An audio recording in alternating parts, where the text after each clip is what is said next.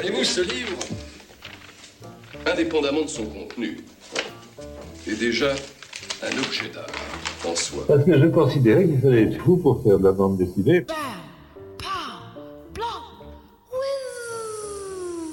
Hey hey, salut, bonjour à tous, bonjour euh, à toutes, bienvenue dans la case en plus, l'émission bande dessinée de Radio Campus avec Ilia Selecta et on est là pour une heure et demie de bande dessinée avec au sommaire euh, La Belle Alex euh, de Julia Renault, très très chouette livre, bah, c'est mon coup de cœur d'ailleurs. Et on aura l'occasion d'avoir une interview de l'autrice, ensuite on aura un focus série avec Love Love Love, ensuite on aura l'interview du scénariste et du romancier qui euh, sont à la base de la série Alamander.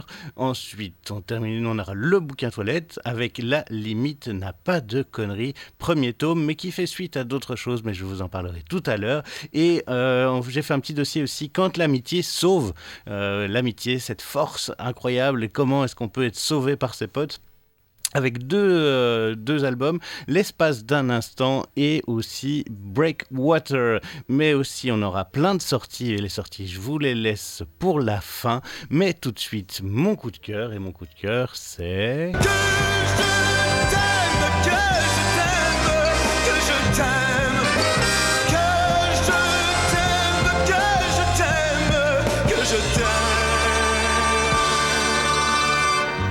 La Belle Alex, euh, enfin Le Bel Alex plutôt, de Julia euh, Renault. Julia Renault qui est une jeune autrice, c'est d'ailleurs son premier album. Elle avait euh, fait des trucs à Saint-Luc et elle avait été bah, presby, euh, comment on dit, elle avait fait plein de trucs à l'école, mais rien de publié dans une grosse maison. Elle a gagné un prix euh, et grâce à ce prix, eh bien, elle a pu signer chez Casterman, qui est quand même une grosse, grosse maison d'édition.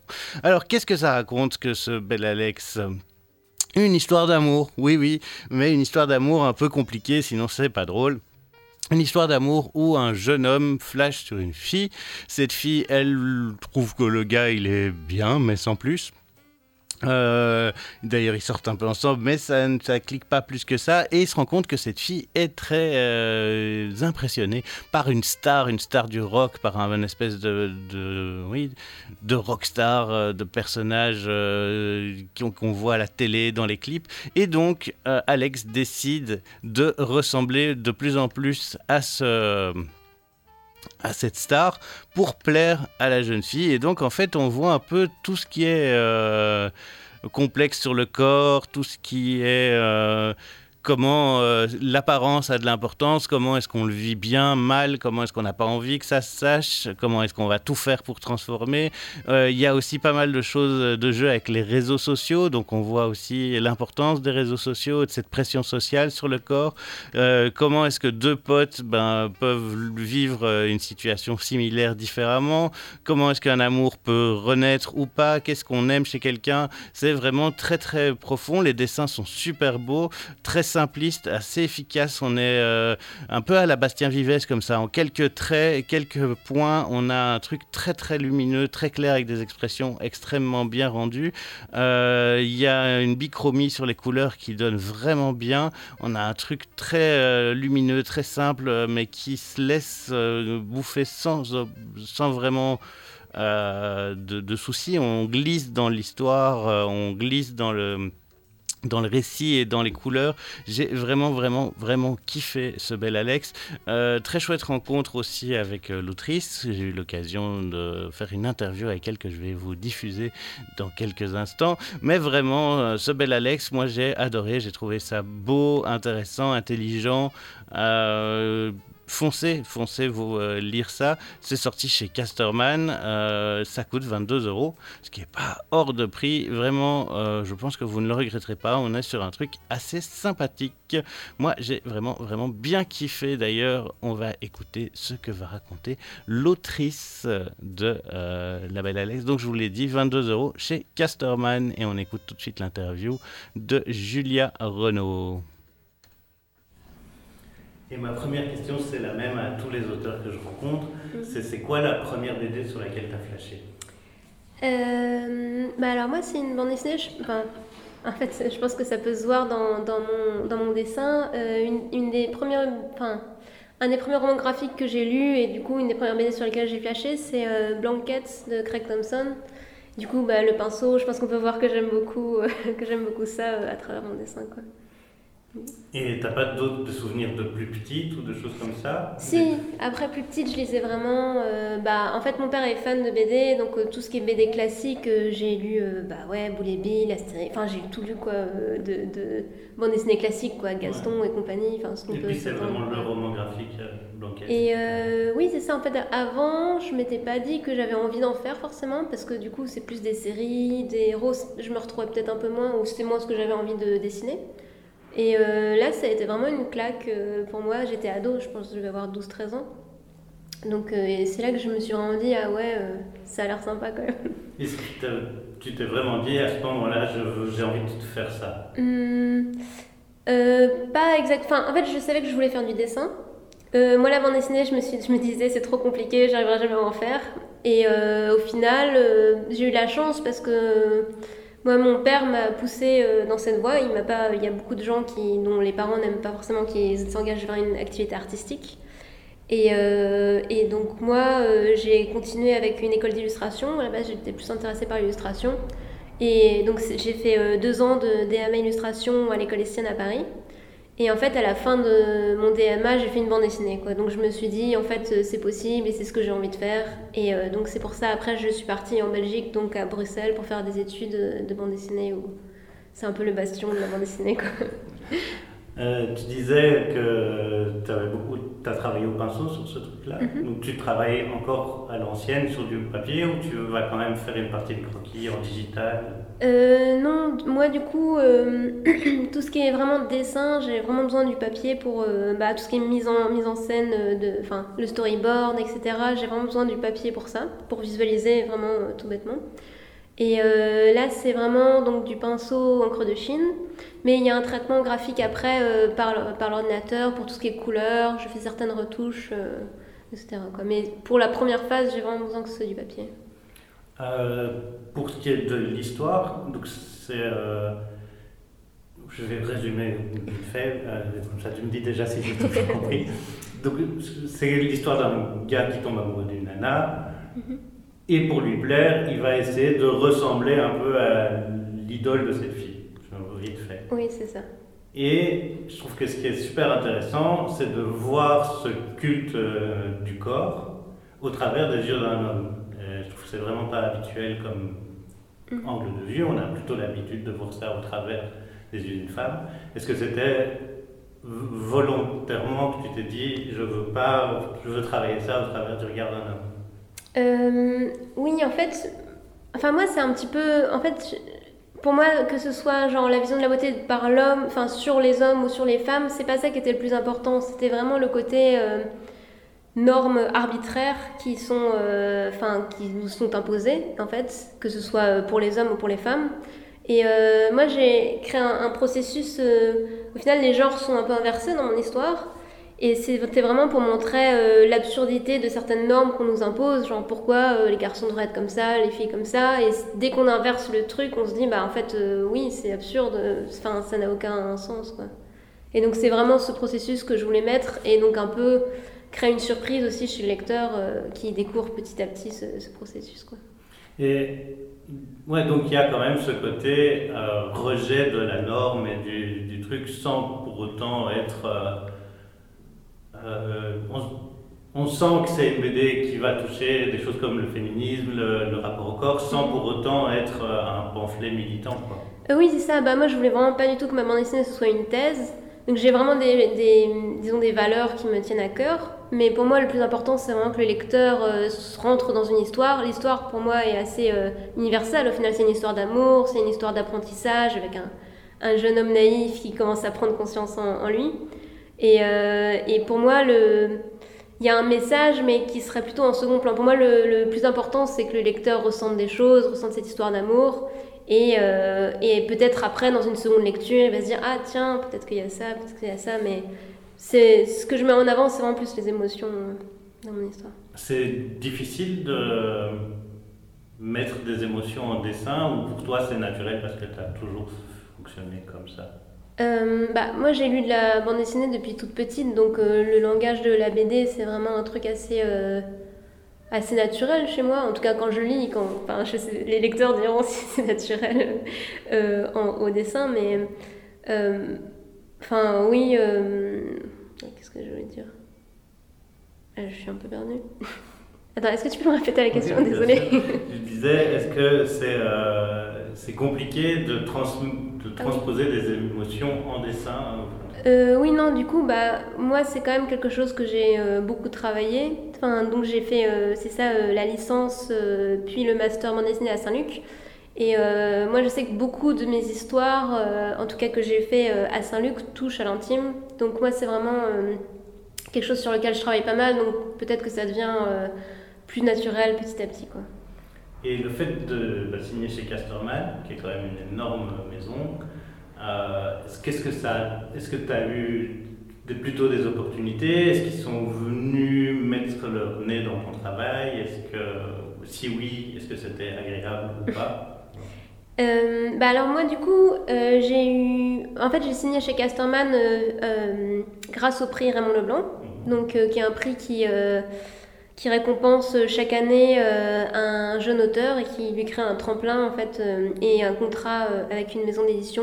Donc chaque année c'est une maison d'édition différente. Donc il y a le Lombard, Futuropolis et Casterman. Donc je sais qu'il y a peu de... Enfin c'est quand même difficile pour un jeune auteur de débuter chez Casterman directement. donc moi ça a été vraiment une chance et moi j'ai eu Enfin, ah, on s'est tout de suite assez vite entendu avec euh, mon éditrice, donc euh, Nathalie Van Kampenhout, et euh, notamment sur tout ce qui est les thèmes justement dans le féminisme, le rapport au corps, etc. C'est vraiment des thèmes. Enfin, disons qu'il n'y a pas eu. On, s'entend vraiment sur ce sujet-là. Et disons qu'elle m'a accompagnée, bah, c'est normal, c'est mon premier album, elle m'a accompagnée sur quand même la création d'histoire. Et notamment, il y a eu, euh, au début, la fin était censée être un peu différente. C'était peut-être un peu, un peu moins, disons, un peu moins dans l'émotion, peut-être un peu plus ironique. Et au final, on a eu plusieurs discussions et on a décidé de changer. Et je suis très contente. Euh, je préfère bien mieux la fin euh, maintenant que. Ça va ressortir avec une fin alternative de Director's Cut. ah, peut-être une petite, un petit spin-off. et donc, ouais, c'est vraiment un soutien. Parce que j'ai entendu des auteurs me parler de d'éditeurs qui sont trop intrusifs ou qui... Euh, mm. Bah, mm, non, moi j'ai vraiment pas eu ce problème. Bah, du coup, euh, c'est ça, Nathalie, elle laisse quand même beaucoup de, beaucoup de liberté à ses auteurs, quoi. Et quand il y a une décision, c'est vraiment euh, après une discussion, c'est vraiment une discussion quoi avec l'auteur. Donc je me suis jamais sentie forcée à faire un changement. Enfin voilà, c'était vraiment une création, parfois en commun, parfois seul, voilà. Est-ce que tu as, vu que c'est le premier, est-ce que tu as déjà des retours Et aussi, j'ai deux questions. Est-ce que tu as déjà des retours du truc Et ça fait quoi de vous voir euh, dans un magasin? Ah bah, ça fait bizarre. oui, il est sorti hier, donc euh, j'ai pas encore trop, trop. Enfin, j'ai eu un ou deux retours, euh, quand même pour l'instant plutôt positifs, donc c'est chouette. Euh, mais c'est vrai que c'est assez marrant parce qu'en tant qu'auteur, euh, bah, on passe vraiment. Moi, ça fait deux ans que je suis sur ma table à dessin toute seule, sans trop de retour du monde extérieur. Et je me rendais même presque pas compte. Pour moi, c'était mon histoire et ça fait super bizarre que d'autres gens le lisent. Euh, et ouais, voilà. Donc pour l'instant, je, je me rends pas trop compte encore. Est-ce que tu as des projets pour le futur? Est-ce qu'il y a déjà des trucs, des scénarios dans des coins euh, oui, bah moi j'ai quand même, enfin j'ai souvent beaucoup d'idées euh, qui se bousculent un peu dans ma tête et euh, notamment bah, pendant tout le temps de la réalisation de l'album, bah, je pensais à d'autres histoires en même temps. après, j'ai quand même besoin d'un petit temps pour décanter, savoir quelles idées sont bonnes, quelles idées sont mauvaises. donc j'ai pas envie d'en dire trop non plus, pour j'ai pas envie d'annoncer une histoire et que ce soit pas du tout ça.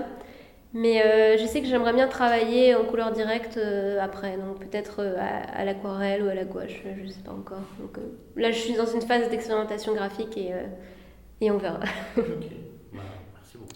C'était donc l'interview de Julia Renault à propos de son album Le Bel Alex. Vous êtes sur les ondes de Radio Campus et pour illustrer, parce que j'aime bien faire une petite illustration musicale, rien de tel qu'un morceau qui s'appelle The Sensational Axel euh, Alex Harvey Band, euh, un groupe écossais euh, qui a été créé dans les années 70 à Glasgow. c'est du bon vieux rock 70s comme beaucoup de gens l'apprécient. En tout cas, moi, c'est quelque chose que j'aime beaucoup. Et on va écouter un extrait de l'album Next, qui est le deuxième album de, The Sensational Alex Harvey Band. Ce qui est encore plus drôle, c'est que je trouve que le morceau que j'ai choisi est un long morceau. Donc on est parti pour 7 minutes de musique avec The Last of the Teenage Idols. Ce qui est, je trouvais qu'il y avait une vraie... Euh, vrai lien en fait entre euh, ben, le, dernier idole des ados et euh, ces personnages de Alex dans la bande dessinée qui veut ressembler à euh, ce, cet idole des ados qui est le personnage dont sa meuf est amoureux. Puis lui s'appelle Alex, le groupe s'appelle The Alex Harvey Band. Donc la boucle est liée et nous on écoute ça tout de suite. The Sensational Alex Harvey Band, The Last of the Teenage Idols Part 1, 2 and 3.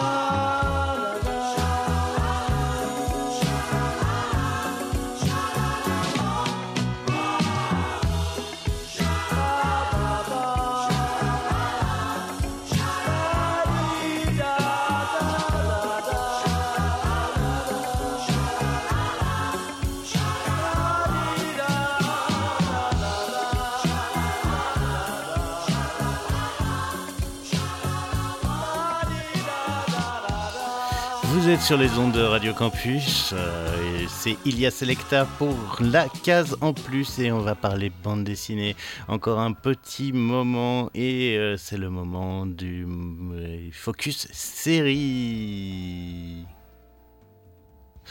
Et le focus série. Je suis quasiment sûr que nous avons affaire à un serial killer un serial killer et pas des moindres puisque nous allons parler de la BD Love Love Love, un trio de BD en fait. Euh, dans un monde euh, dystopique où les robots n'ont plus aucun droit, même plus celui d'avoir accès aux mises à jour, ils sont complètement mis à l'écart, exploités, condamnés à l'obsolescence programmée, ils s'entassent dans des ghettos, euh, la révolte gronde et pourtant une humaine va tomber amoureuse d'un robot et leur histoire d'amour va se dérouler comme ça trois tomes. Cette histoire d'amour va être aussi en plus accompagnée hum, d'histoires criminelles puisqu'il y a des disparitions et des meurtres de robots qui les entourent. Donc une enquête va commencer à, être menée et on pense évidemment que nos héros sont euh, pas si héros que ça. Euh, assez simple à la base comme scénario, mais tellement bien foutu, tellement euh, original dans certains trucs. cette histoire d'amour entre le robot et l'humaine, ça, ça, donne un truc de fou. Il y a comme les robots sont très très mal vus, ce qui est assez cool, c'est qu'il y a d'autres moments où on arrive dans des parties du monde, puisque par exemple au royaume d'Aquitaine, où va se dérouler le tome 3 qui vient de sortir, euh, eh bien euh, les robots sont totalement interdits et ils ont donc ils vivent dans des, euh, dans des souterrains euh, pourquoi est-ce qu'il y a tant de meurtres autour d'eux? Que va-t-il se passer? Tout ça, vous le saurez. Et comme je vous dis, c'est trois tomes, c'est trois tomes, donc c'est assez court. Euh, et en même temps, c'est totalement suffisant pour euh, développer des personnages, développer une histoire. On a vraiment un truc incroyablement bien foutu. Au point de vue des dessins, c'est super beau. Moi, j'ai adoré. On a un truc un peu manga dans, dans l'esprit, je trouve.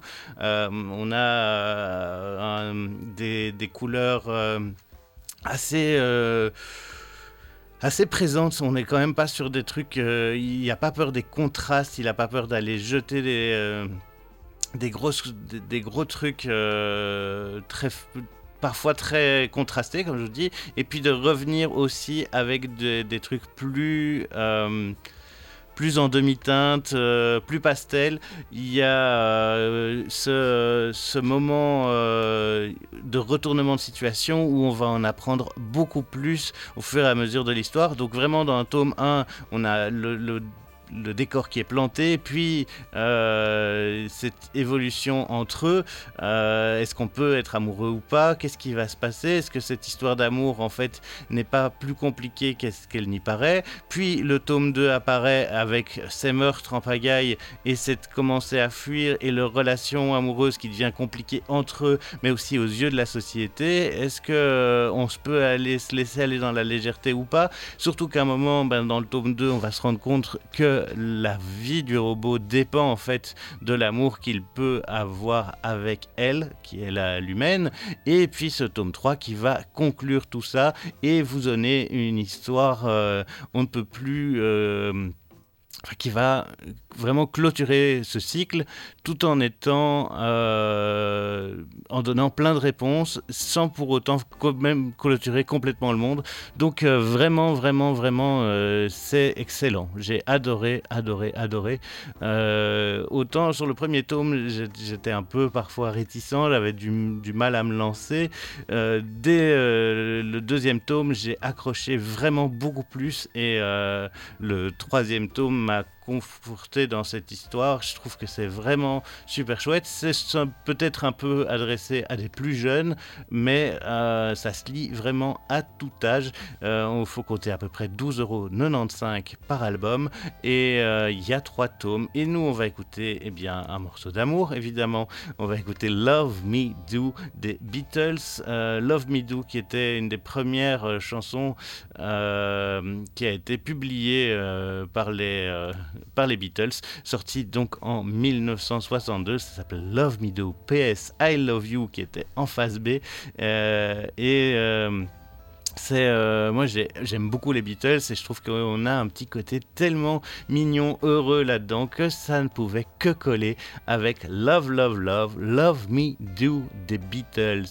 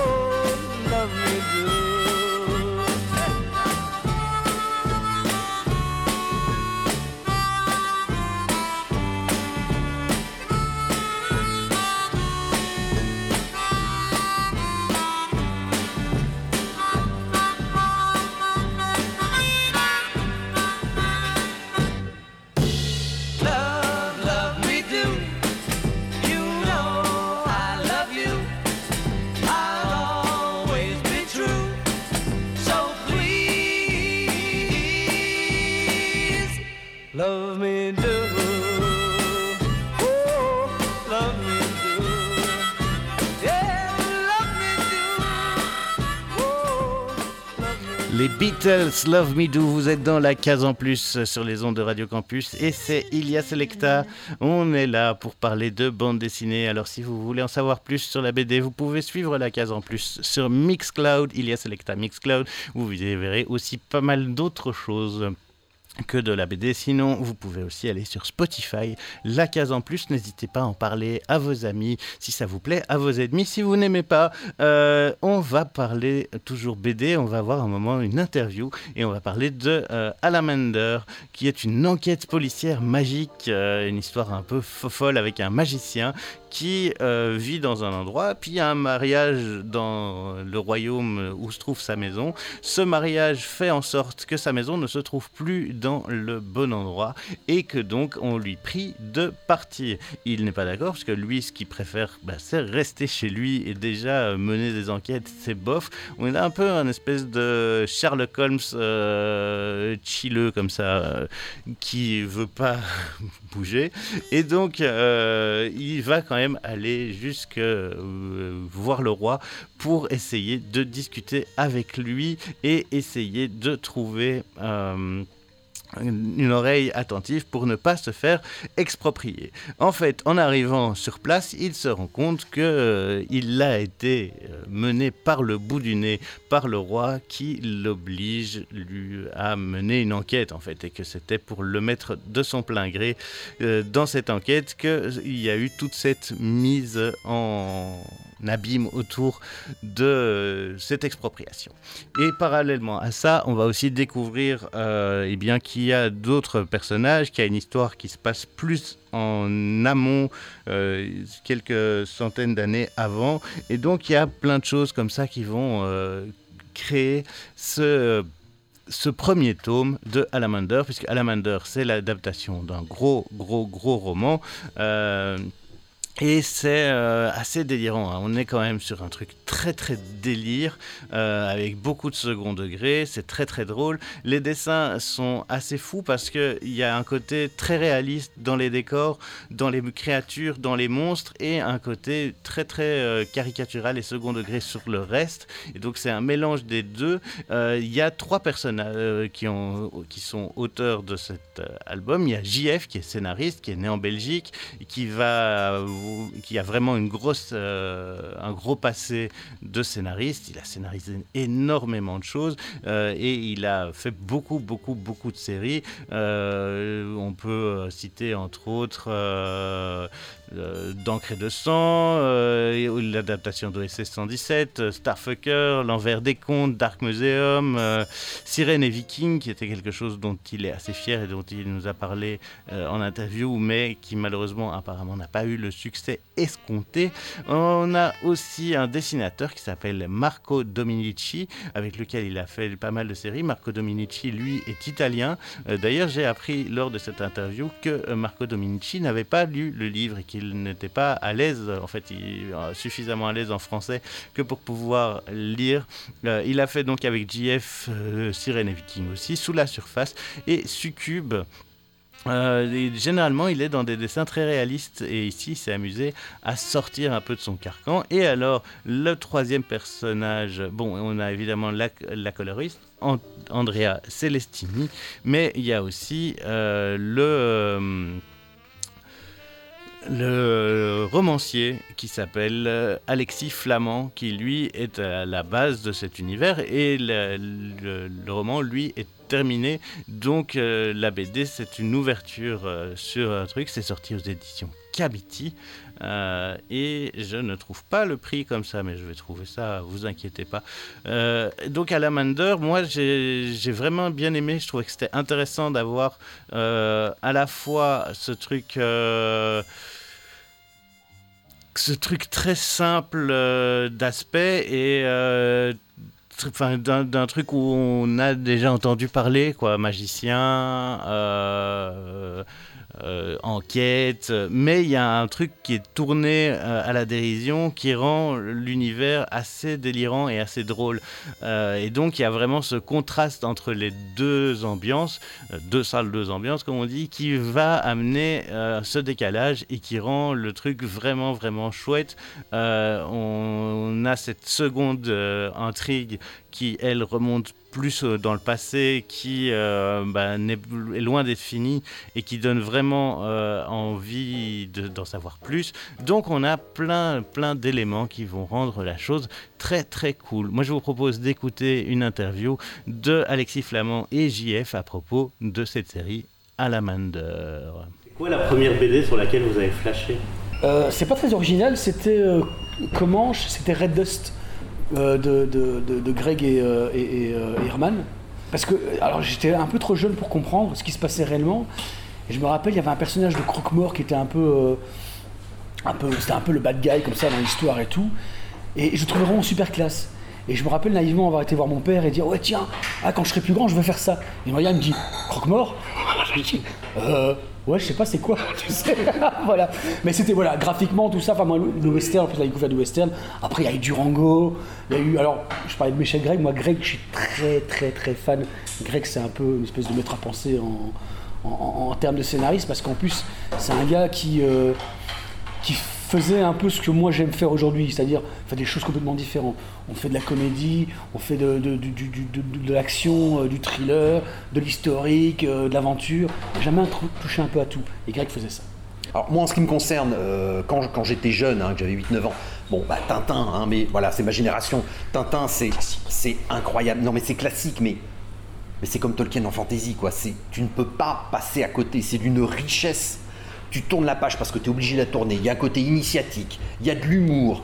Euh, tu passes à côté du côté initiatique, c'est pas grave, tu te rattrapes sur l'humour. T'as Haddock, t'as Haddock qui est là, qui, te fait rire pendant que Tintin a une conversation très sérieuse. T'as des thèmes qui sont incroyables. Qui, qui- il parle de la drogue, il parle de l'esclavage, il parle de, il parle de, de technologie, il parle du, monde de l'art, il parle de la science. Enfin, c'est, incroyable. Et tu passes à côté de plein de trucs quand quand t'as 10 ans. Tu reviens à 15 ans, tu passes un peu moins à côté tu relis, euh, tu relis, t'as 40 ans, tu dis putain, mais je suis passé à côté, mais qu'est-ce que c'est bien ça Après, dans les années 80, il y a une, une grande richesse, le, le grand pouvoir du Schninkel par exemple, l'Incal, euh, la quête de l'oiseau du temps, il y a une exp- d'explosion créative dans les années 80 qui, moi, ont nourri énormément mon imaginaire. Euh, pour revenir plutôt à votre projet à vous, pourquoi est-ce que vous avez fait appel en tant qu'écrivain à un scénariste et pas scénariser vous-même? Et pour, pour- pour reprendre les choses euh, chronologiquement, euh, Jean-Christophe l'éditeur, voilà, Jean-Christophe Camiti, Lambrois, Camiti Édition. Camiti Édition.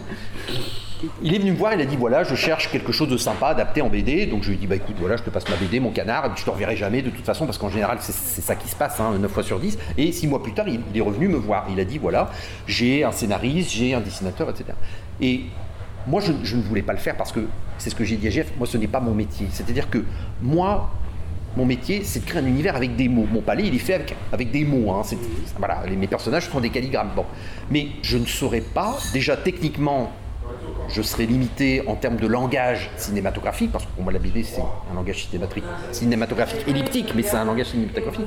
Donc je serais limité d'un point de vue technique, et puis je serais limité d'un point de vue narratif. C'est-à-dire que JF a le, a le- a le grand talent de pouvoir faire du, du turn pager. Tu arrives à la fin de la case, tu as envie, comme faisait si bien Hergé, voilà, donc il y a ce- cette espèce à la fois technique et le côté savoir-faire, parce que la technique n'est pas tout. Je, n'aurais pas su aussi par quel bout le prendre, il y a ça aussi. Alamandeur est assez touffu, et il se passe pas mal de choses, et je n'aurais pas su, je pense, serrer ou faire une chronologie, parce que demander à un papa de couper le membre ou d'en- d'enlever un organe de son enfant, tu peux pas lui demander. Par contre, JF qui est un boucher scénaristique, lui il va pouvoir tailler dans le vif et dire ça on garde, etc. Ouais, puis comme tu. Enfin voilà, c'est- c'est-à-dire que je pense que c'est super difficile d'adapter son œuvre, sa propre œuvre. C'est quand on a le nez dans la bouillabaisse depuis 3 heures, en fait, c'est difficile de dire est-ce qu'il y a trop de sel, est-ce qu'il y a trop de poivre? Tu fais toujours goûter quelqu'un d'autre. Mais par contre, tu vois, pour revenir à ce que tu disais, euh, moi justement, effectivement, je crois que j'ai un- chacun son métier. Il y a des romanciers qui font de la bande dessinée aussi, hein, mais très peu. Et, des gens qui font de la bande dessinée et qui aimeraient faire du roman et qui n'y arrivent pas. Parce qu'en fait, c'est pas le même système d'écriture. Tu dois savoir qu'à mettre dans telle case, et puis la case d'après, euh, sans être. Tu, tu peux pas faire un truc qui se passe vraiment en temps réel. Tu dois vraiment, faut vraiment travailler avec des, choses comme ça, des codes qui sont propres à la bande dessinée. Et moi, j'adorerais pouvoir écrire des romans et faire de super belles phrases comme Alexis fait. Donc voilà, il y a un talent pour ça et pour la narration et pour euh, tenir le lecteur en, en haleine sur X pages, rien qu'avec des descriptions. Quoi. Moi, je peux pas faire ça. C'est pas possible. Il faut que je sois dans l'action, dans, le, dans le, il faut que le, ce soit direct, que le lecteur comprenne immédiatement ce dont je parle. quoi. Et tu avais déjà fait une série avec le même dessinateur que. J'en ai fait deux en fait. Euh, on a fait, alors là, on a commencé par une, adap- une adaptation de roman. Tiens donc, c'était un roman de, de Martin Michaud, euh, plutôt thriller un peu politique, qui s'appelait Sous la surface. Martin Michaud qui est un, auteur québécois euh, de thriller, donc talentueux et tout ça. Et donc on a fait deux albums chez Calais Éditions. Et puis, euh, et puis, euh, et puis euh, je l'ai- amené avec moi sur euh, Sirène et Vikings. Il a développé tout le tout l'univers graphique euh, de- de- des personnages. Et euh, on a fait ça chez les humanoïdes associés. Et puis oui, effectivement, quand euh, on a terminé euh, Sirène et Vikings, on s'est dit tiens, qu'est-ce qu'on va faire? Euh, et puis Jean- Jean-Christophe, donc l'éditeur Camiti, m'a proposé de, de- de travailler éventuellement sur, euh, sur Alamander. euh, et euh, tiens, est-ce que tu connais un dessinateur? Moi, Je commençais un petit peu à sortir deux, trois noms. J'ai pas pensé directement à Marco parce qu'il nous fallait quelqu'un qui fasse un petit peu. qui ait un dessin un peu semi-réaliste, semi-humoristique. Oui, un côté un peu comique. Voilà. Enfin, Alors qu'à la base, Marco fait quand même plutôt du réaliste réaliste. Et puis je me suis dit, tiens, j'avais vu deux, trois trucs de Marco qui avait fait euh, de- des commandes et tout ça. J'ai dit, tiens, il a un, côté un peu lâché. Et j'en ai parlé. Et donc, euh, bah, très rapidement, il est rentré dans l'univers. Et, euh, Oui, avec une facilité. et euh, voilà. Et, ouais. et- et vraiment, je trouve que ça fait quand même le cinquième album que je fais avec lui. Et ben euh, là, vraiment, c'est waouh. C'est super chouette ce qu'il fait. Je suis. euh, Enfin, on est tous euh, Ah oui, oui. ah bah, agréablement étonnés par son travail. quoi. étonné, charmé, oui, oui. Il, Voilà. il a une, une- une capacité, une faculté à se, à se couler dans, le, dans ce qu'on lui demande et à, et à- et à magnifier vraiment euh, ce, ce qu'on lui propose. C'est-à-dire que moi j'ai vu le- des dessins, il fait à un moment donné les poulpes terrestres là. Et waouh, c'est- impressionnant à quel point il, il arrive à, à interpréter et, et améliorer en fait l'idée qu'on peut lui donner. Ça me fait plaisir ce que tu dis quand tu dis à, à la, à la Mandeur, c'est une récréation. Déjà, ça fait plaisir parce que ça veut dire que quelque part c'est pas un vrai boulot, c'est en même temps. Tu vois, il y a Non, un mais côté voilà. un petit peu sympa parce qu'à la Mandeur, je, je vois un petit peu comme un, un parc d'attractions. C'est-à-dire que t'as le, le, le- le train fantôme, t'as la maison des glaces et tout ça. Donc le fait que tu me dises, euh, voilà, le côté un peu friandise, c'est Bah, parce qu'en fait, c'est vrai qu'à la base, c'était quand même un petit peu un, ce qu'on dit péjorativement, un boulot de commande. Enfin, commande, j'aurais pu dire non, tout simplement. L'éditeur m'a proposé un, un- ah tiens, c'est un roman, des romans de fantasy, et euh, tiens, est-ce que ça tenterait de faire ça? Je dis bon, la fantasy, c'est pas trop vraiment mon truc à la base. Et puis j'ai commencé à lire, je me suis dit tiens, c'est un peu barré, c'est un peu foutraque, j'aime bien ça. Il y a ce côté un peu justement, on sort la ouais. usuelle, habituelle, et il n'y a pas d'elfes. Ça par contre, je te le dis, il n'y a pas d'elfes, ça craint. Je un, je un. Et, et- et du coup, euh, bah, ça m'a plu. Je me suis dit, tiens, faire un truc un peu différent, justement, de ce, que, de ce qui se voit d'habitude. Et ça fait quoi de voir son personnage prendre vie? Ben, c'est c'est extraordinaire. À propos des personnages qu'on m'a proposés, euh, si, si tu veux, moi je, je n'ai pas d'a priori parce qu'il ne faut pas se leurrer. Moi, mes personnages sont, faits de mots, donc ça reste des abstractions. Quelque part, ce sont des tâches floues. J'ai- j'ai- je vois plus son caractère que, que, son visage, à la limite. Donc si on me propose quelque chose, euh, comme je n'ai pas de préconçu, je dis bah, bah oui, bah c'est lui.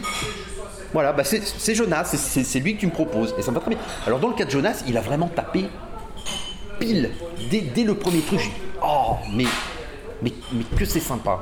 Que c'est sympa. J'ai retrouvé mon Jonas. Je ne savais pas qu'il était comme ça, mais comme si je retrouvais un pote que j'ai pas vu depuis longtemps. Ah. ah, mais c'est lui. L'image floue, ah, tu, ah, tu mets des lunettes, C'est ça. ah ouais C'est- exactement C'est ça. C'est l'effet que ça m'a fait. Y compris dans des expressions et encore maintenant dans certaines planches, je me dis, ah, ça c'est. justement C'est mon Jojo. Est-ce que vous travaillez sur la suite? Parce qu'il y a quand même plein de choses fort en suspens. Alors, en bande dessinée, oui, évidemment. Euh, pour les romans, euh, Le roman est fini. Hein. Voilà. Trois gros tomes, c'est de des romans- objets contendants. Hein. voilà, c'est quand même, euh, voilà. Ça pèse lourd, hein, franchement, euh, sur la tronche, c'est- ça fait mal, quoi. Ça fait mal. mais le- le- la, la série de romans est. Il y a un, un début, un milieu, une fin. Alors Voilà. c'est- gros, mais ça se tient. Et moi, j'ai pas envie de continuer. J'ai pas envie de faire de précoce. J'ai pas envie. de- J'ai envie de faire autre chose complètement différent. C'était donc l'interview de JF et euh, j'ai un trou et Alexis Flamand à propos de Alamander. Euh, on était dans un café, donc ça s'entend euh, malheureusement. hein. Il y avait quand même beaucoup de euh, bruit autour, mais c'est la vie. C'est le moment de parler du bouquin toilette. Les chiottes sont les derniers bastions de la liberté américaine. Et qu'est-ce qu'un bouquin toilette? C'est un bouquin qu'on se délecte à lire aux toilettes, euh, qui nous plaît, qu'on relit parce que le format s'y prête bien. Et ici, nous allons parler de La limite n'a pas de conneries qui est en fait la suite de Faut pas prendre les cons pour des gens de Emmanuel Rezé. Euh, Emmanuel Rezé avait déjà sorti trois tomes de Il faut pas prendre les cons pour des gens. Et ici, La limite n'a pas de conneries est encore un modèle au-dessus, un univers complètement fou avec euh, les Jeux olympiques du crime, euh, avec des, US Navy qui n'ont aucun sens et qui sont là. je pense que nous sommes menacés par des. euh, il y, a- un truc. par une cloison, ça n'a pas de sens. Euh, c'est vraiment, vraiment un truc euh, no sense avec euh, euh, plein de choses qui, qui partent en sucette. Le Jeux olympiques de la méchanceté, comme vous le lisez, avec le plus grand méchant de l'univers, où on a euh, en troisième sur le podium euh, Dark Vador, euh, en deuxième Adolf Hitler et numéro 1 Monique du service gestion pour sa langue de vipère euh, avec Adolf Hitler qui dit ça sent le piston. Voilà, on a Texas Bill, le ranger solitaire qui est tellement solitaire qu'en fait il n'y a personne dans les villes parce qu'il ne visite que des villes fantômes. Donc on a vraiment tout un univers complètement débile et délirant.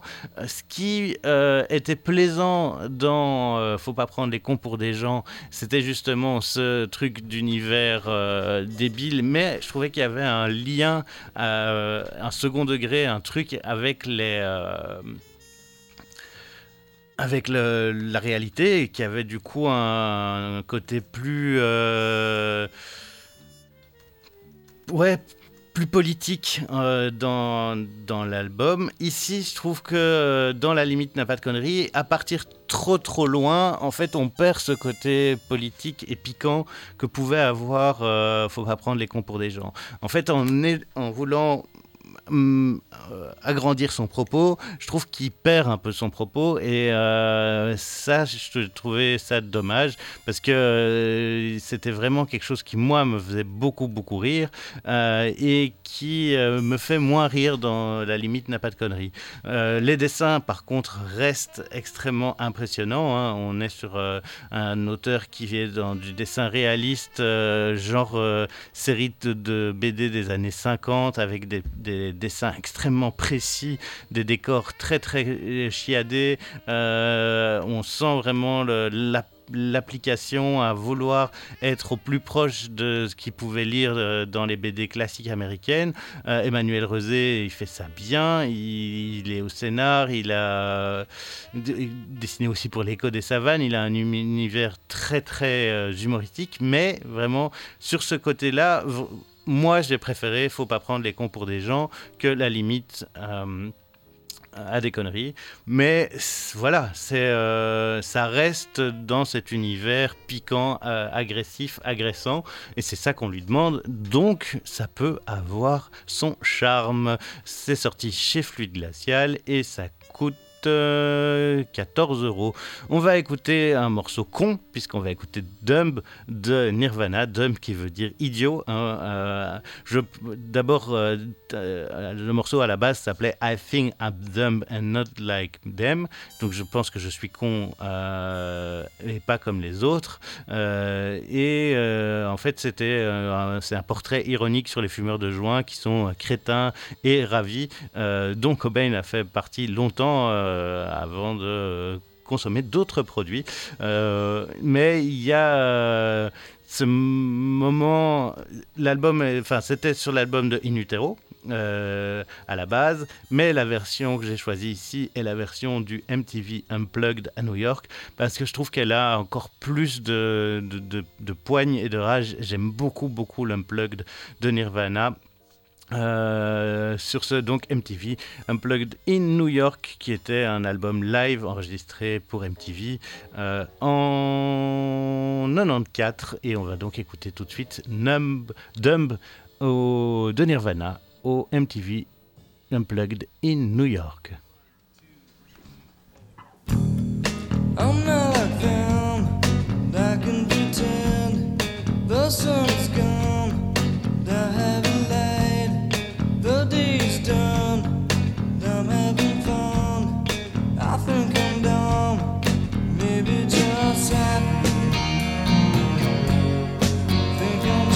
Happy.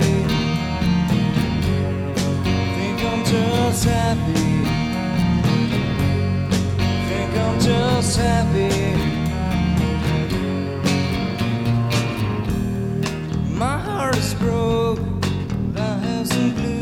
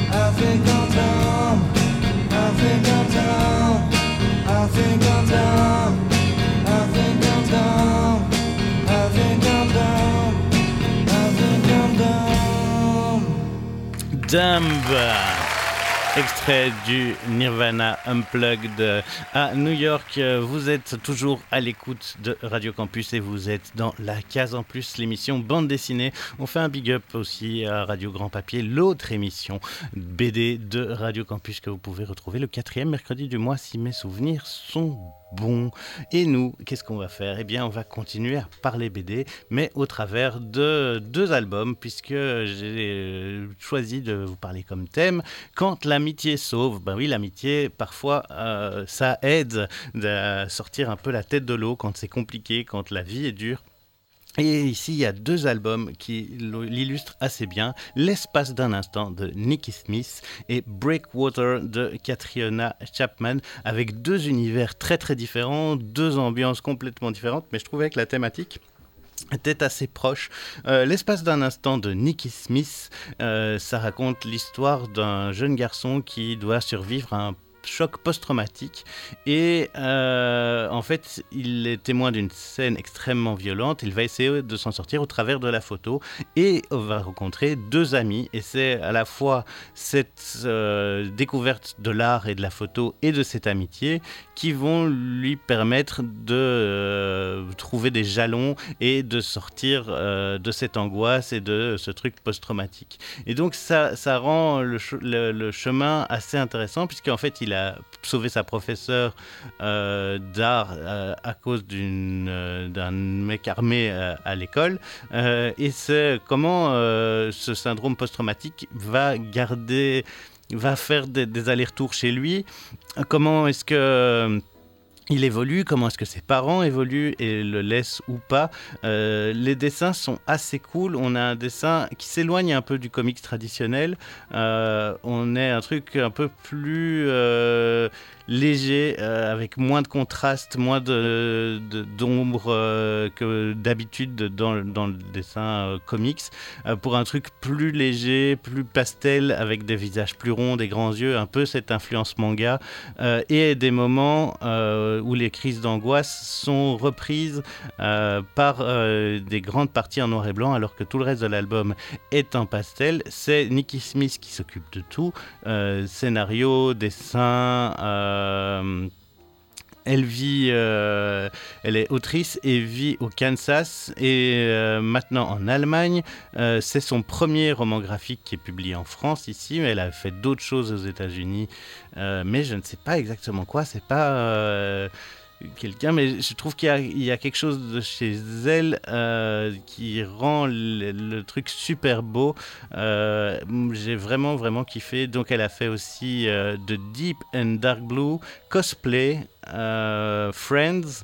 Pas mal de choses. On retrouve toujours ce, genre de dessin assez doux, euh, avec des, euh, des traitements graphiques différents. En anglais, euh, le- l'espace d'un instant, s'appelle The Golden Hour. L'espace d'un instant, ce qui est assez cool aussi, c'est de sentir un peu le, côté politique de l'album avec euh, comment qu'est-ce que c'est cette tuerie euh, dans les écoles aux États-Unis, euh, comment vivre malgré la violence passée. euh, la douceur, la rédemption, le rapport à la mer, euh, les psys dans les écoles, mais sans, sans être un pamphlet politique. Et donc on a un truc romancé, romantique, presque doux, euh, et qu'on va suivre la renaissance de ce jeune garçon au travers de son amour pour la photo. C'est vraiment, vraiment bien foutu. Comme je vous le disais, c'est sorti chez Rue de Sèvres, euh, où je vous l'avais pas dit, mais je vous le dis, c'est sorti chez Rue de Sèvres et ça coûte 16 euros. Euh, c'est très, très beau, très, très bien foutu.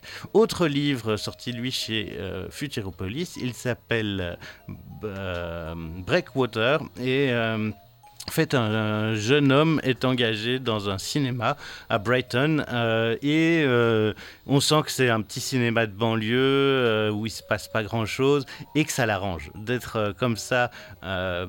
perdu et presque allez pas chômeur parce qu'il bosse mais justement d'avoir ce, truc de travail alimentaire où il ne doit pas réfléchir, ça l'aide parce qu'en fait, euh, ce nouvel employé euh, ben, euh, a quand même vient d'un truc assez compliqué à vivre, on ne sait pas exactement quoi. Et Chris, qui est une femme introvertie d'une quarantaine d'années, isolée socialement, mais qui est sous-employée, mais c'est son choix en fait. Elle, elle le fait parce que elle aime ça aussi, de ne pas se casser la tête. Ces deux-là vont se rencontrer et devenir amis. Euh, Dan va lui raconter de plus en plus de choses sur sa vie, sur ses rapports à l'autre, parce qu'il est désemparé dans ses rapports euh, amoureux. Euh, c'est vraiment, vraiment très, très cool. Les dessins sont très beaux. On est sur un noir et blanc et gris, très en douceur. On n'est vraiment pas sur un truc noir et blanc. allez, comment dire, tu vois, les- un, un noir et blanc très contrasté. Ici, on est sur un noir et blanc tout en douceur, euh, où on va avoir, euh, ben justement, toute une nuance de gris clair, de gris foncé. En fait, on sent le fusain. On sent fort, fort le fusain dans la manière de, de dessiner. Euh, le gros grain, en fait, même les, les dessins semblent pas extrêmement précis, et c'est ce qui va leur donner tout leur charme. Et les cases sont un peu arrondies avec des, des marques de, de fusain qui restent encore. Euh, on sent dans les visages euh, les expressions et il y a euh, vraiment quelque chose de, de doux, d'arrondi. Euh, L'autrice vient, elle, des Royaume-Uni, Catriona Chapman. Elle a essayé plusieurs récits autobiographiques. Elle a autopublié Katzine, qui était un espèce de fanzine sur elle-même, un roman graphique qui s'appelle Follow Me In, et là, Breakwater, qui a vraiment eu une, euh, un retentissement assez important et qui a eu beaucoup de succès. C'est Futuropolis qui a édité Breakwater. C'est vraiment, vraiment super chouette. Euh, comme je vous disais, c'est deux choses qui n'ont rien à voir, mais qui pourtant ont un lien entre eux. On est sur quelque chose de tout doux, tout mignon. Euh, je ne peux que vous conseiller d'aller euh, jeter un œil là-dessus. Moi, j'ai adoré. Euh, ce qui est assez cool aussi, c'est que dans l'un, la- l'amitié euh, va construire un enfant, dans l'autre, l'amitié va, c'est l'amitié entre deux adultes. Et donc on n'a pas le même genre de rapport et c'est vraiment euh, deux visions différentes de ce que l'amitié peut apporter euh, avec un côté rédemptoire et dans l'autre un côté euh, peut-être pas si rédemptoire que ça même peut-être un peu plus un peu plus sombre. donc c'est intéressant. Moi, je ne peux que vous le conseiller. Vraiment, vraiment, vraiment. Foncez, allez euh, regarder ce Breakwater sorti aux éditions Futuropolis. V- 21 euros.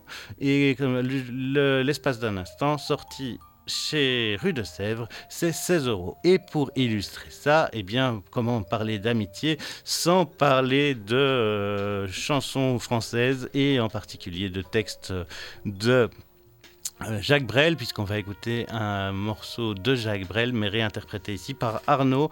Arnaud euh, qui a l'art de magnifier les chansons, euh, qui a la force d'en faire quelque chose de nouveau.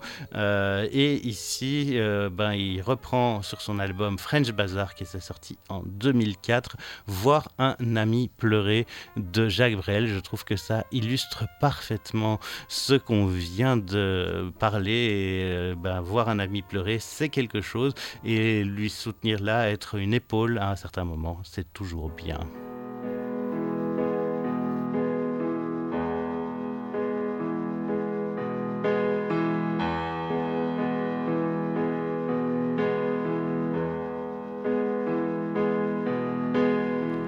Bien sûr, il y a la guerre, dit l'ombre Il est peuplade sans musique. Bien sûr, tout ce manque de tendre. Il y a plus d'Amérique. Bien sûr, l'argent n'a pas d'odeur.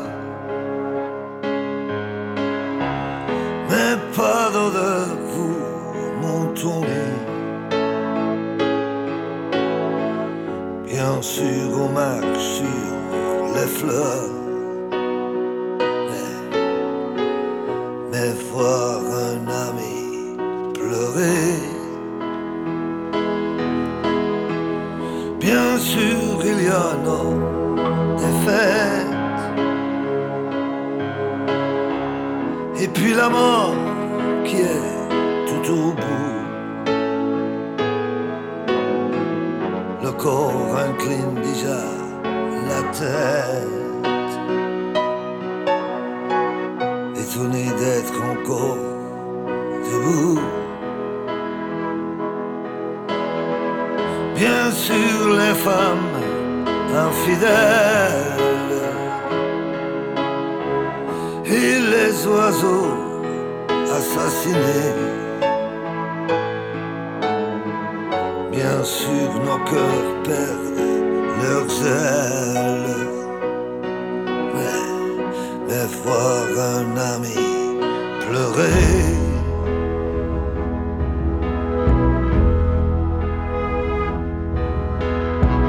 Bien sûr, ces villes épuisées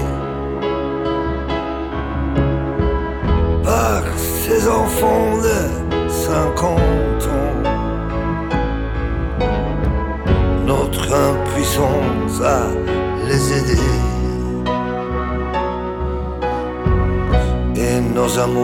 Qui ont mal aux dents.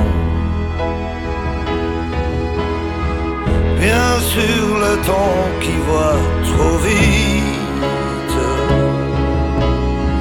Ce métro rempli de noyés.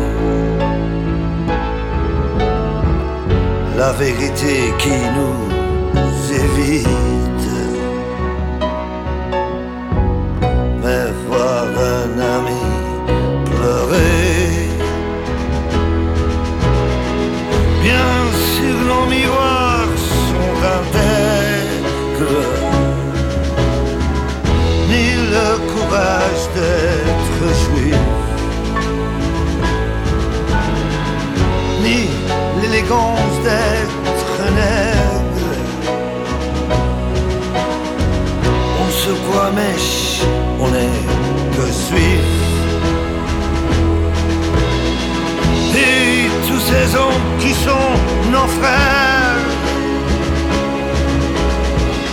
Tellement qu'on n'est plus étonné que par amour ils nous lacèrent. Mais, mais voir un ami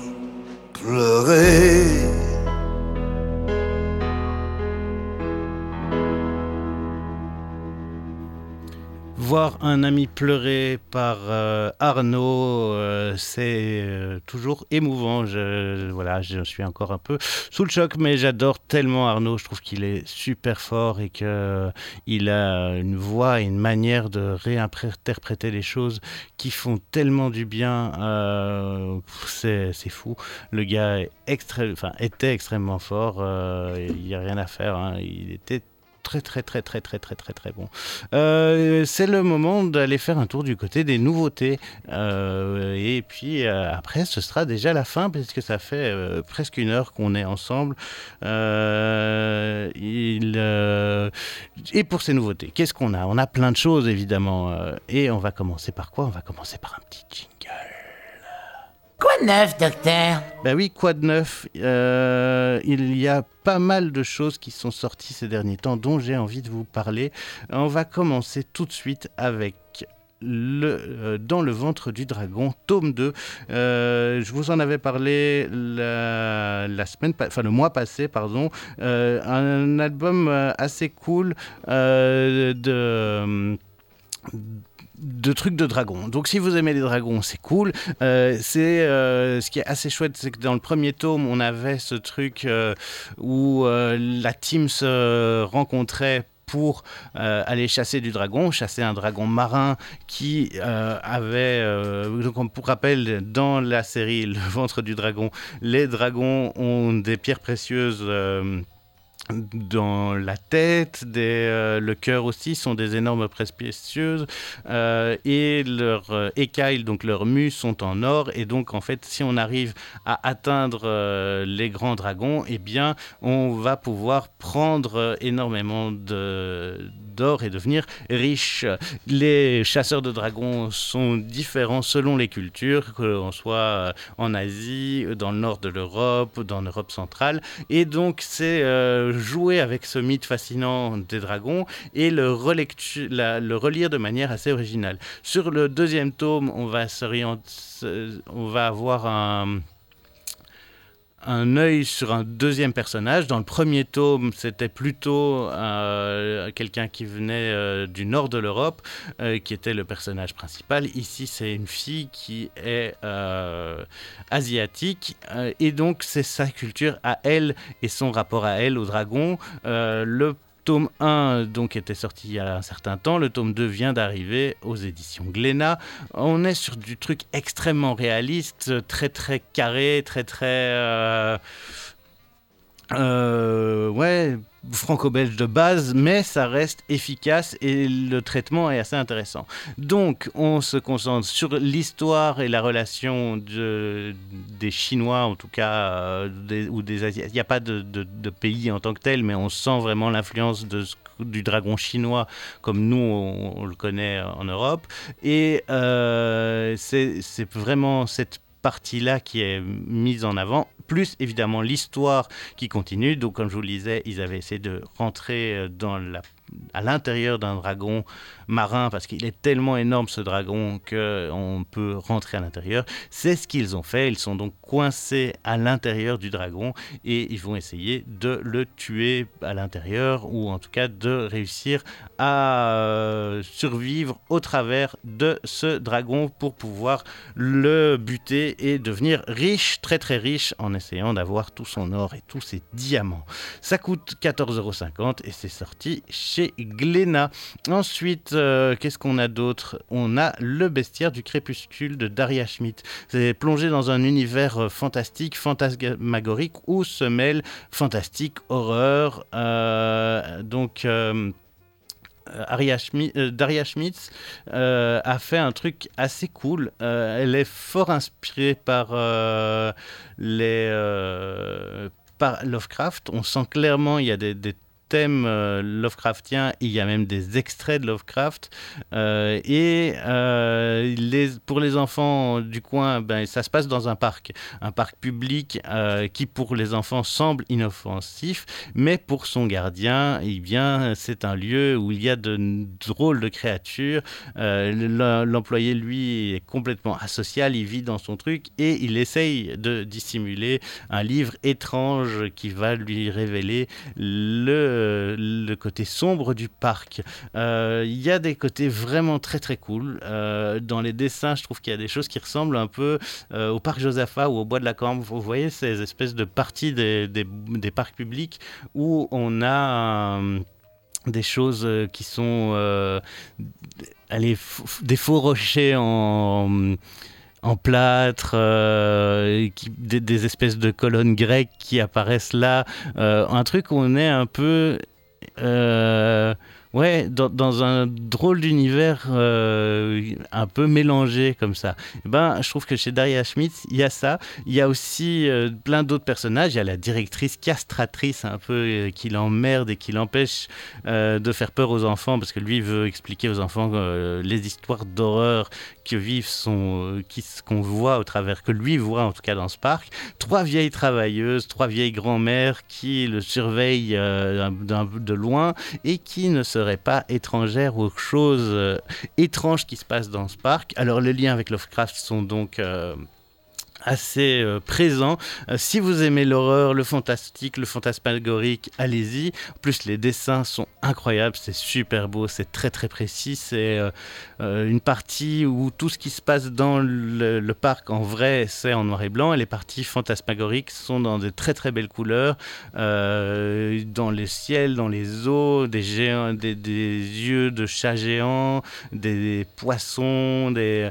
on a vraiment quelque chose d'assez fou. Et euh, c'est extrêmement bien foutu, vraiment. Euh, moi, pour moi, c'est parfois un peu trop ésotérique à mon goût, mais il y a quelque chose de, euh, de beau. Donc, si vous aimez ça, vraiment euh, foncez. Ce que je vous dis, les, euh, si vous aimez le fantastique, si vous aimez les univers un peu sombres, on est vraiment, vraiment, vraiment là-dedans, avec un dessin d'une précision extrême, euh, un noir et blanc assez contrasté, avec plein de petits traits très précis, euh, des, animaux extrêmement bien rendus. Et comme je vous dis, ce mélange de couleurs, de noir et blanc et de couleurs, en fonction des moments où on se trouve dans la tête du gardien, c'est extrêmement cool. Euh, le passage à la réalité revient en douceur. Enfin, vraiment, vraiment très, très bel album que ce Bestiaire du Crépuscule, sorti chez Dupuis dans la collection Air Libre. Et ça coûte 23 euros. C'est quand même une grosse brique, mais ça vaut largement la peine. Ensuite, euh, je vous en parlais euh, le mois passé aussi, le tome 3 de Fille Unique est sorti. Il s'agit de Seria. Fille Unique, c'est la série de euh, Becca euh, et Camille Eméu. Becca qui est un duo de scénaristes qui font énormément de choses. Alors, ce qui est assez fou, c'est qu'ils faisaient des choses très basiques, on va dire, euh, avant. Euh, c'est eux qui ont fait euh, les, les- genre des trucs, les, les golfeurs ou les, les, les- des gros trucs genre les blondes, mais je, pense que j'exagère, mais des trucs vraiment un peu basiques. Je, euh, vais vous retrouver ce qu'ils ont fait. Euh, Les fonctionnaires, euh, Foot Maniacs et tout ça, les rugbymen. Mais depuis un certain temps, je trouve qu'ils s'attaquent à des choses plus complexes euh, et que c'est vraiment bien foutu ce qu'ils font. Les aventures de ben, des filles uniques, c'est vraiment cool. Ils viennent aussi de sortir un truc chez Dupuis qui s'appelle boum boum boum qui s'appelle qui s'appelle qui s'appelle c'est partout toutes ces feuilles sont ouvertes cœur de ferraille euh, qui est vraiment excellent euh, Fille unique est vraiment incroyable euh, et ceux qui se sont attaqués à Champignac aussi qui, euh, qui est assez chouette la, manière dont ils approchent ce personnage. Donc il y a vraiment beaucoup de choses qui sont en train de naître de chez Becca qui pour moi ont euh, beaucoup beaucoup beaucoup d'intérêt. Et donc ce tome 3 de euh, Fille unique vient au travers des yeux de euh, Sierra. Donc on avait déjà eu deux tomes hein, comme vous le savez, je vous en ai déjà parlé. Ici, c'est Serra euh, qui est au centre de ce tome-là. On continue évidemment à voir l'aventure de l'avancement des autres histoires. Mais ici, on a un truc euh, au travers de la plus énervée de toutes les filles. Ces filles qui sont si mal, si compliquées, euh, dont la vie est si dure, mais qui, en s'unissant, vont réussir à passer au travers avec un dessin assez lumineux, très mangaesque, très coloré, très beau, plein de pastels. Euh, c'est vraiment super chouette. Euh, tome 3 qui se lit euh, avec... ben, J'avais impatience de les retrouver. Je suis très content. J'ai hâte d'avoir le tome 4 et le tome 5 pour enfin savoir ce qui va leur arriver à toutes ces filles. Donc c'est sorti chez Dargo et ça coûte 12,50 euros. On passe maintenant à Dans la boîte de Léniac Villain. C'est simple et efficace comme une année chez Amazon, puisque c'est ce qui lui arrive. Début du confinement, euh, Lénac euh, n'a plus de taf, c'est la merde, euh, et donc il doit trouver du boulot.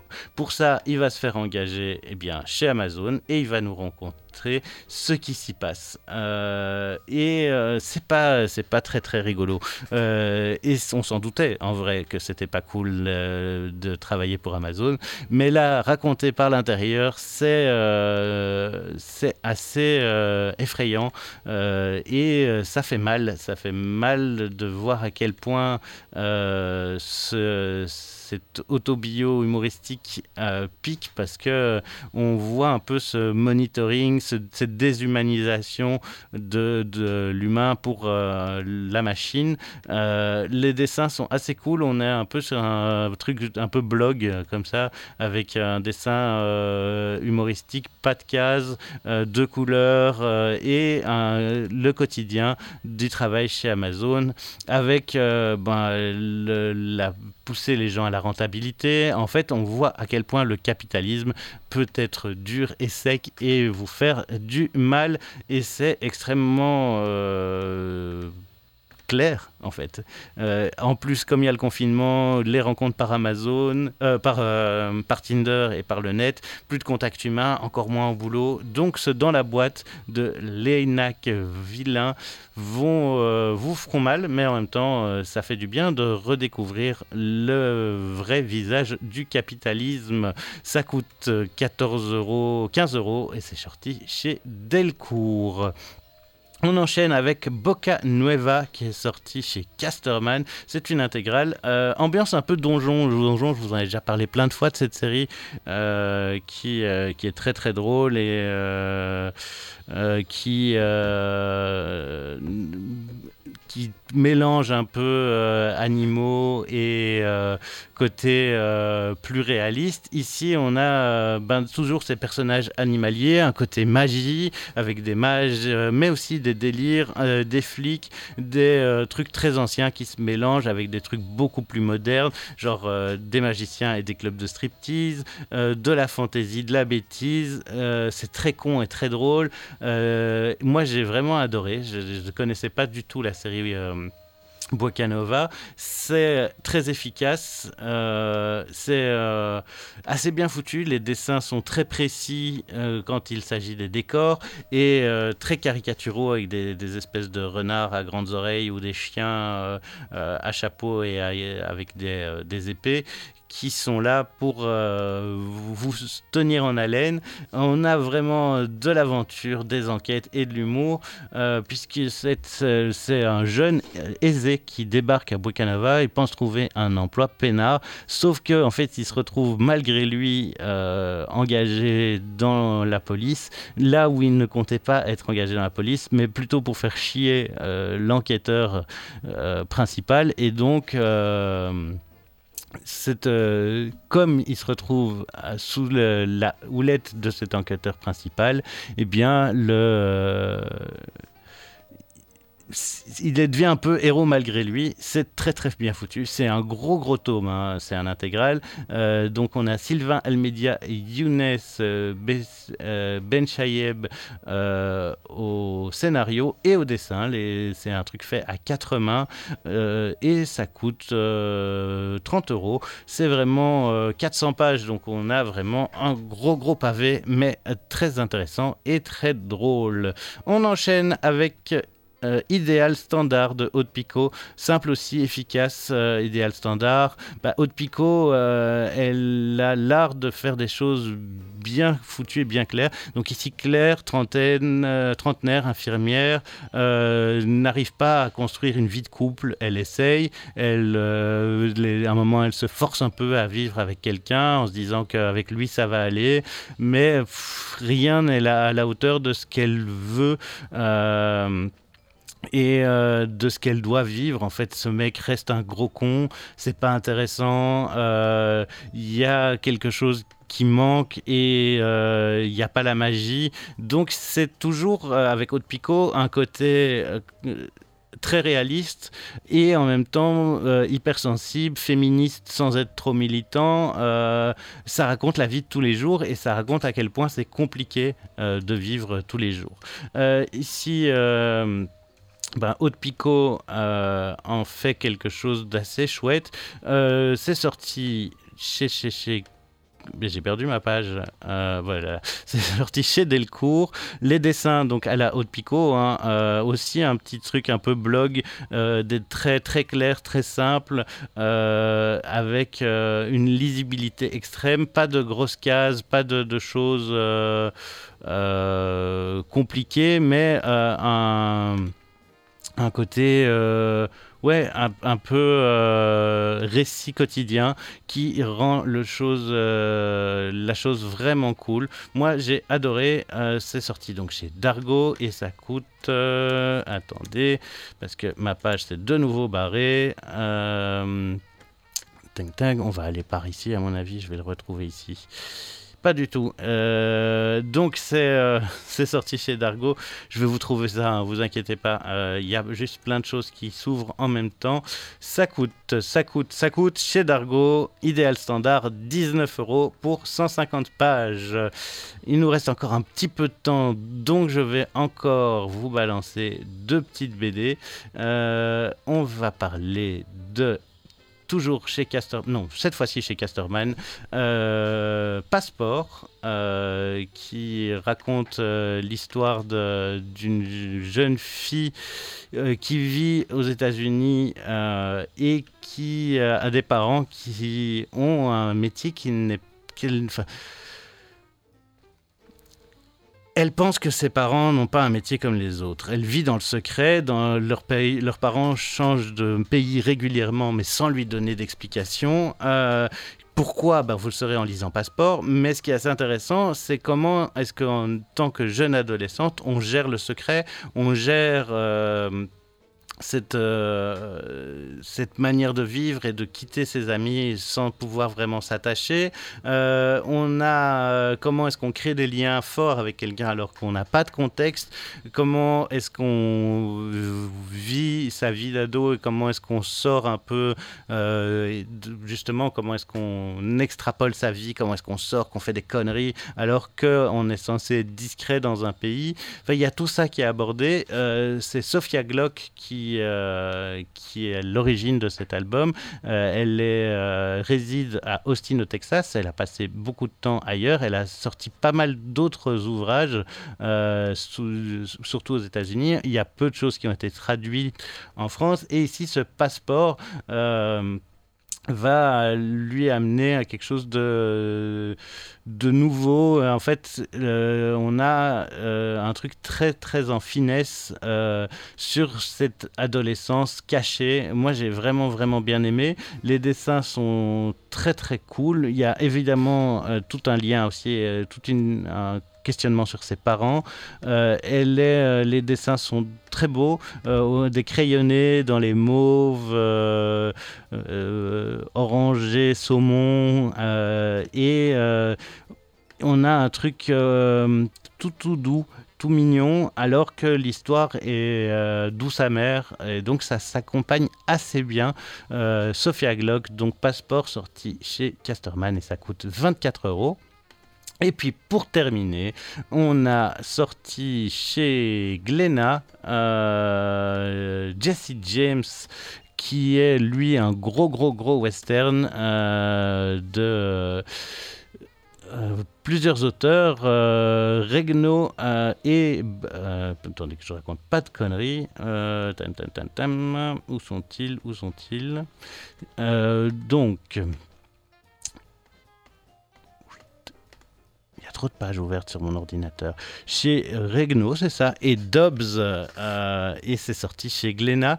Euh, si vous aimez le western vraiment à l'ancienne, euh, euh, très très très réaliste, ici on est là-dedans. hein. C'est Dobbs qui est le scénariste, Chris Regnault au dessin et euh, Farid Armer qui est un, un historien spécialisé en histoire du Far West qui va lui illustrer, euh, enfin les aider avoir un- une réalité historique puisqu'on est clairement là-dedans, on est euh, dans la bio la plus euh, juste et la plus proche de la réalité de la vie de Jesse James avec un découpage très classique franco-belge, des dessins extrêmement réalistes, du western euh, bien foutu, classique, violent, mais qui raconte un truc